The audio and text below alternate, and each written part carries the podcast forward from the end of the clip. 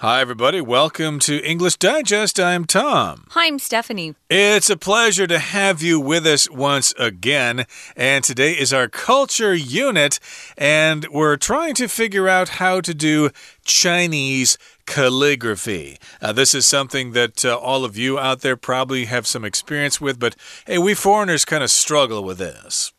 Yeah, I've never taken a Chinese calligraphy class here. Have you, Tom? Uh, yes, I have. And you know, it looks easy when Oh, you no. see people on TV taking the brush and writing Chinese characters. Uh-huh. Oh, that looks easy. And then you hold the brush and you start to do it, and you realize, gee, my uh, calligraphy just sucks. It's uh, just horrible.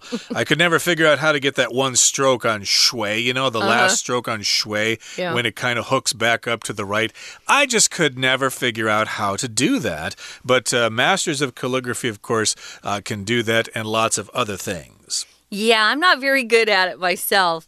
Um, I took a trip down to Tainan, and uh, there was a, a guy who's known for his calligraphy, and I took the little tour. And afterwards, I bought this kind of silicone map to practice the characters. I never did, but something that I still want to do. Let's get started, guys. We're going to talk about the style and substance. Uh, about, well, behind, I guess you could say, Chinese calligraphy through the ages. Let's get started.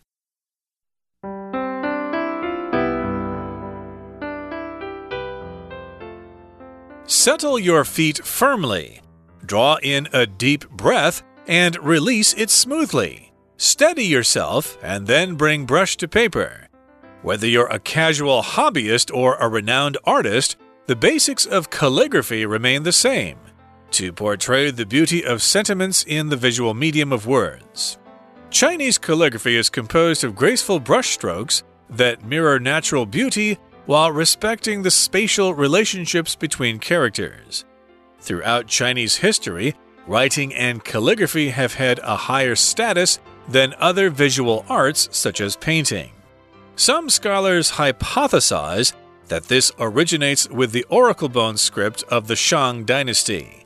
They suggest that the association between written language and the sacred rituals for which the oracle bones were used granted written characters a degree of prestige that has carried through the centuries. Though there is a clear continuity from characters' ancient forms to their modern ones, advancements in the four treasures of the study led to particularly significant style shifts. Upon reaching the Han Dynasty, calligraphy began to resemble the art form we know today due to improvements in the first treasure, the brush. Better paper and ink were also essential for yielding the fluidity that is regarded as so vital in each stroke. The fourth and final treasure, the inkstone, did not see great changes in form, but instead it started to become a piece of art in its own right. Now, thousands of years later, people still approach calligraphy as a meaningful way to cultivate and explore connections to classical history and culture.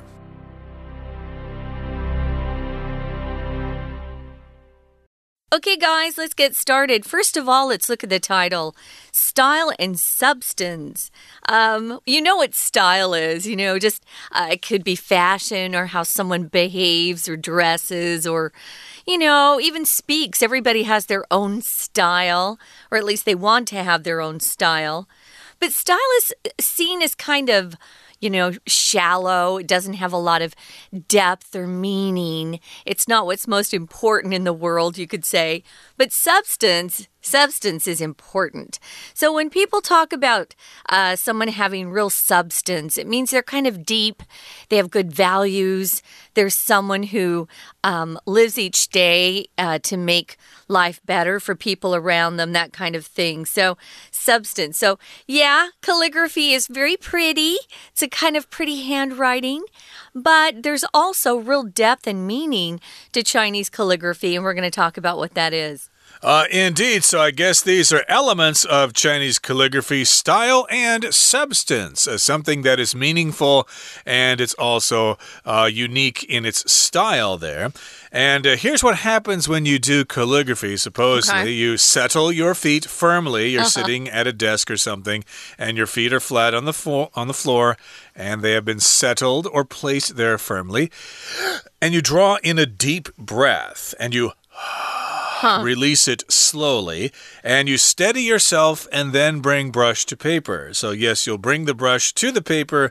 I think you're supposed to grind out some ink first, get that all ready, and then put some on the brush. And then you hold the brush a certain way, and then you actually let the brush touch the paper, and you're doing calligraphy. Well, I guess this is my biggest problem. You can't be dancing while you're trying to do Chinese calligraphy. So, yeah, you have to stand still, settle your feet firmly. Yeah, look at this a whole process right there in the first sentence.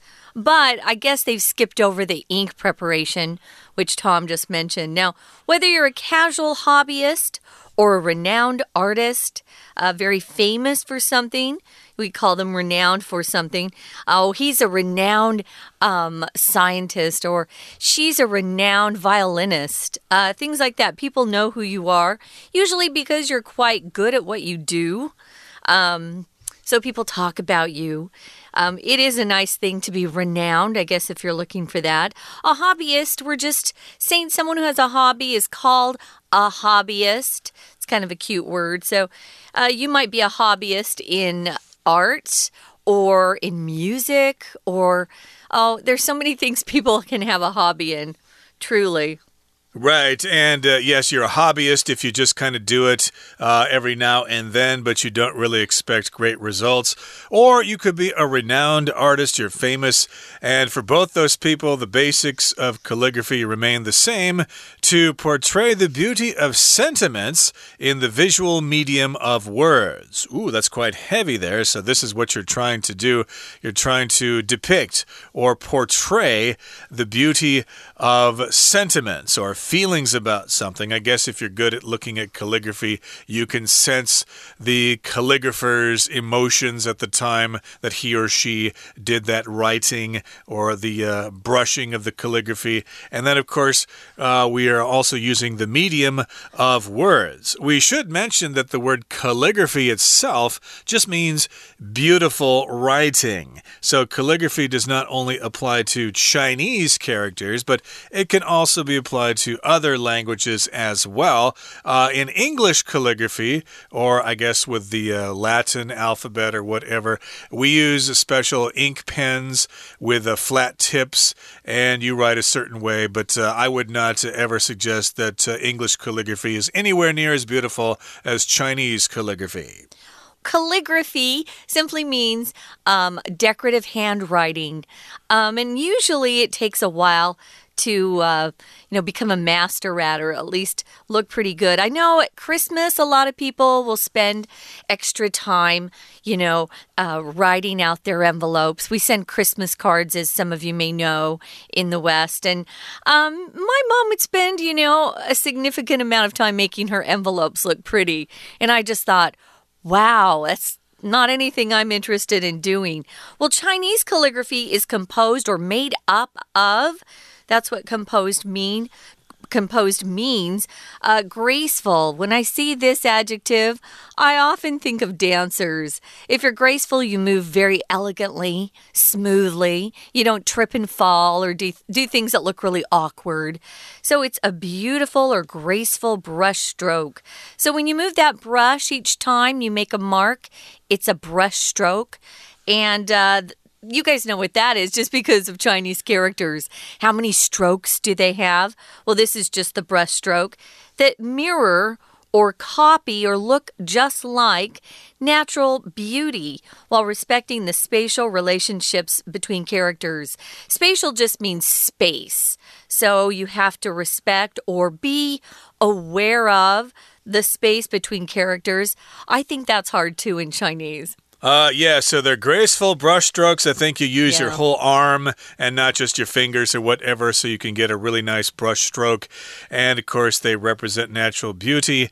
And then also, you've got this relationship between the characters how many strokes one has and how many strokes the next one has, and kind of how they relate to each other. And that creates a beautiful work of art. Now, here in the next paragraph, it says Throughout Chinese history, writing and calligraphy have had a higher status than other visual arts such as painting. So, yes, indeed, calligraphy has been more famous, I guess, uh, more renowned, more respected than even painting uh, throughout Chinese history. Uh, maybe that has changed in recent years, but still, calligraphy is a major art form in Chinese civilization. Now, some scholars hypothesize that this originates with the oracle bone script of the Shang dynasty. Now, if you hypothesize, usually you're suggesting or putting forward such uh, an idea that explains something. Usually, if you're a scientist, you'll have um, a hypothesis. That is the noun form, at least singular. Hypotheses is the plural noun form, and then this is the, the verb, hypothesize. So if you hypothesize, again, you're um, putting forth some sort of idea to explain why something's happening. So, what do scholars or people who study this believe? Well, they think that uh, this writing and calligraphy in Chinese originated or started with the oracle bone script that was uh, prevalent or used in the Shang dynasty. Now, if you originate, it just means you're the people or you're the person who first does something. Um, I think the first original tasty fried chicken probably happened in the American South. Uh, where they were really good at frying and deep frying everything. That's my hypothesis, at least. I'm not really sure where fried chicken started. But uh, they think, at least those scholars who study this field, uh, believe that it started with the Oracle bone script. Do you know what that is, Tom? The Oracle I think it's bone script? Jia Gu Wen in Oh, Chinese, and uh, we say Oracle Bone Script uh, as the English translation for that term, and that goes way back to the Shang Dynasty. Yeah. And I guess that's uh, basically what scholars are saying. Uh, they're saying that uh, Chinese characters are so fantastic because they began with these oracle bones and the script on those oracle bones all those thousands of years ago. And we'll continue talking about this in just a couple of seconds, but right now we're going to take a break and listen to our Chinese teacher. Hello, my name is Shelby。书法带你领略文字之美。文章一开始先描述写书法的姿势，延伸到主题介绍。Settle your feet firmly， 站稳脚，Draw in a breath，深呼吸，平稳吐气，稳定自己，然后将笔带到纸上。空格一，你是个 casual hobbyist，业余爱好者，hobby 嗜好，hobbyist 爱好者，或者是个知名的艺术家。书法的基本原理都相同。To portray 来描述 the beauty of a sentiment，sentiment 情绪，以字当媒介。这里要表达不论对 A 身份或者 B 身份，书法的原理都一样，所以答案选 D，whether 不论是 Chinese calligraphy 空格二 graceful brush strokes，brush stroke 笔画，优雅的笔画。后面接形容词子句，修饰 that 反映自然之美，while 同时也重视 the spatial relationships 空间关系。在文字中，这句要表达书法由优雅的笔画组成。四个选项都含有组成的意思，但用法不太相同。A 整体 is composed of 个体元素，那这句呢是 calligraphy is composed of brush strokes，正确。而 B make up 是个体加 make up 整体，刚好与题目相反。C constitute 也一样，用法是个体 constitute 整体。D consists 后面还要加个介系词 of，整体 consist of 个体都不对，所以第二题答案选 A。第二段说明书法的历史价值。第一句，整个历史中，书写和书法一直有一个比较高的空格三。比起其他的视觉艺术，这题关键字在本段最后一句，他提到 granted written characters a degree of prestige. Prestige 威望，grant prestige 赋予威望。大意是说，书面文字与使用甲骨文的关联，赋予文字好几个世纪的威望，表示书法有比较高的 B status 地位。选项 A 品种，C 程度，D 成熟，与文艺都有落差，所以答案选 B status。第二句 ，Some scholars hypothesize that 点点点 hypothesize 假设。学者假设这想法是 originate with the Oracle bone script。originate 起源于，后面会加 in 或者 with 或者 from，表示起源于哪里。Oracle 宗教上的神谕，bone 骨头，script 笔记，合在一起我们翻译成甲骨文。 We're going to take a quick break. Stay tuned. We'll be right back.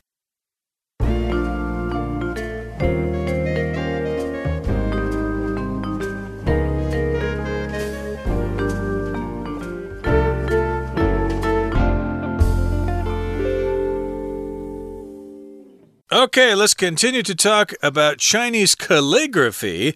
Uh, this is uh, how you would talk about this in English, at least according to us.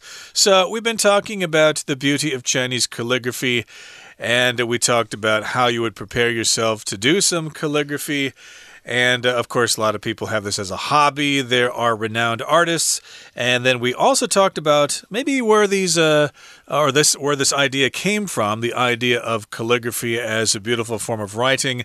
Uh, scholars hypothesize that it originated with the oracle bone script of the Shang dynasty. Now, they, the scholars, suggest that the association between written language and the sacred rituals for which the oracle bones were used granted written characters a degree of prestige that has carried through the centuries. Now, you may have noticed that when I read the article at the beginning, I read this word as prestige.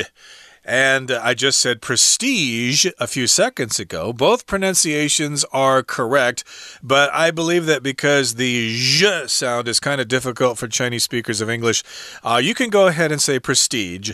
Uh, that is fine. But if you can say prestige, hey, that sounds pretty cool there. Then you can say treasure or measure or television and stuff like that. But here, prestige uh, can be read prestige. And while we're at it here, prestige or prestige uh, just means you are widely respected and you're widely admired. And of course, you have a great reputation. Oh, yeah. I was just telling Tom, I saw a movie called The Prestige. Uh, it had, let's see, some pretty handsome actors in it. That's one good reason to watch it. But it was about magicians. Um, it was a really, really, really good movie. Um, I think it came out maybe in the 2000s. I'm not sure. You have to look that up. The Prestige or Prestige. Both are correct, as Tom said. Now, though there is a clear continuity from characters' ancient forms to their modern ones, advancements in the four treasures of the study led to uh, particularly significant style shifts or changes in the style. When you're talking about continuity between things, it just means uh, something has happened without ceasing or without stopping. So there's kind of this consistent existence of something, it's unbroken, something keeps operating without stopping, perhaps for a rest. Clear continuity. So things seem to be consistent uh, from characters' ancient forms to their modern ones, although there were some advancements or uh, some changes, modifications in the four treasures of the study. Do you know what that is in Chinese, Tom? The four treasures of the study. Yeah, well, I'm uh, guessing here. It's been a while since I actually yeah. studied this, but I believe it's the inkstone and the ink itself and the brush and then the paper. I mm. believe hmm. those are the four treasures there of the study. Now, of course, in the sentence here, we have the word continuity, and that just means how something continues from one place to the other and it is consistent. Mm -hmm. uh, when I was studying film in university, of course, continuity referred to keeping things consistent between different scenes, okay? So if in one scene the actor was holding a drink and about to take a drink from it, then in the next cut, uh, that actor had to be holding the glass in the exact same position. Uh, you will oftentimes see breaks in continuity where they aren't holding the glass anymore, or they're holding a different glass now, or it's a different person sitting Or maybe there. the girl has her hair in a different style. It's a mess, yeah. That's right, because when they film, of course, they film many different scenes over several days. So, of course, that's a, a film term. But continuity here just refers to how things have gradually changed over history. So, yes, there is a clear continuity from the characters' ancient forms to their modern ones. Uh, they've all changed more or less the same way. But there have been some advancements in those four treasures of the study, and those led to style shifts. So, yes, there were improvements in the brush and the ink stick and the uh, grinding stone or whatever it is and the paper. All those things uh, led to changes in style. Now, upon reaching the Han Dynasty, calligraphy began to resemble the art form we know today due to improvements in the first treasure. Aha! Remember what the first treasure is, guys? The brush, right? Yeah, the brush. Now, upon reaching, you could also just um, substitute those two words and say, once the Han Dynasty began, uh, you could use that as well. So it's just at the start of the Han Dynasty. That's when calligraphy began to look like the art form we all recognize today. So it's mainly because of the improvements in the brush that was being used. If you resemble something, you look like it. So it could be a person or it could be a thing. Um, sometimes uh, people will say, I, I resemble my dad. You know, sometimes you resemble an animal. there was a, a, an actor on a TV show and he resembled a funny character. You know, he was just a just had a funny face. So you can resemble a lot of things. Well, now we know that the reason calligraphy uh, really looks like very similar to what it looked like in the Han Dynasty is because they changed the brush that was being used. And that was uh, a good 2,000 years ago Yeah. when the Han Dynasty existed. And so, yes, indeed, uh, Chinese characters have looked the same for a couple of thousand years uh, up until now. And that, of course, has to do with some improvements in the four treasures of the study. And, of course, that mainly had to do with improvements in the brush. Okay, so better paper and ink were also essential. They were also important for yielding or producing the fluidity that is regarded as so vital in each stroke. Uh, this word here, fluidity, is not used that often, but it does refer to how fluid something is or how smoothly it flows. So when you want to put uh, a brush stroke on the paper, it's got to be smooth, okay? It can't uh, break up or run into obstacles and stuff like that or have little bristles of the brush fall out. It's got to be smooth, it's got to work smoothly. Yeah, things that are fluid do just kind of, uh, you know, move gracefully and smoothly, uh, like a pen. Sometimes the ink isn't very fluid and it's uh, spotty. Ugh, hate that. So, yeah, it essentially was yielding the fluidity that is regarded as so vital or important in each stroke. Now, the fourth and final treasure, the inkstone, did not see great changes in form but instead it started to become a piece of art in its own right. Now, if you see that phrase in its own right, just means maybe earlier it was um, known as being, you know, beautiful or a piece of art when combined with other things. But now, this thing, this inkstone, doesn't even need the other um, uh, treasures. It's an art form of its own. Sometimes they'll say that about students who study with a master. Maybe uh, you were working with um, someone who was a little bit better than you at first, and then you went off on your own, kind of like a band breaking up, right?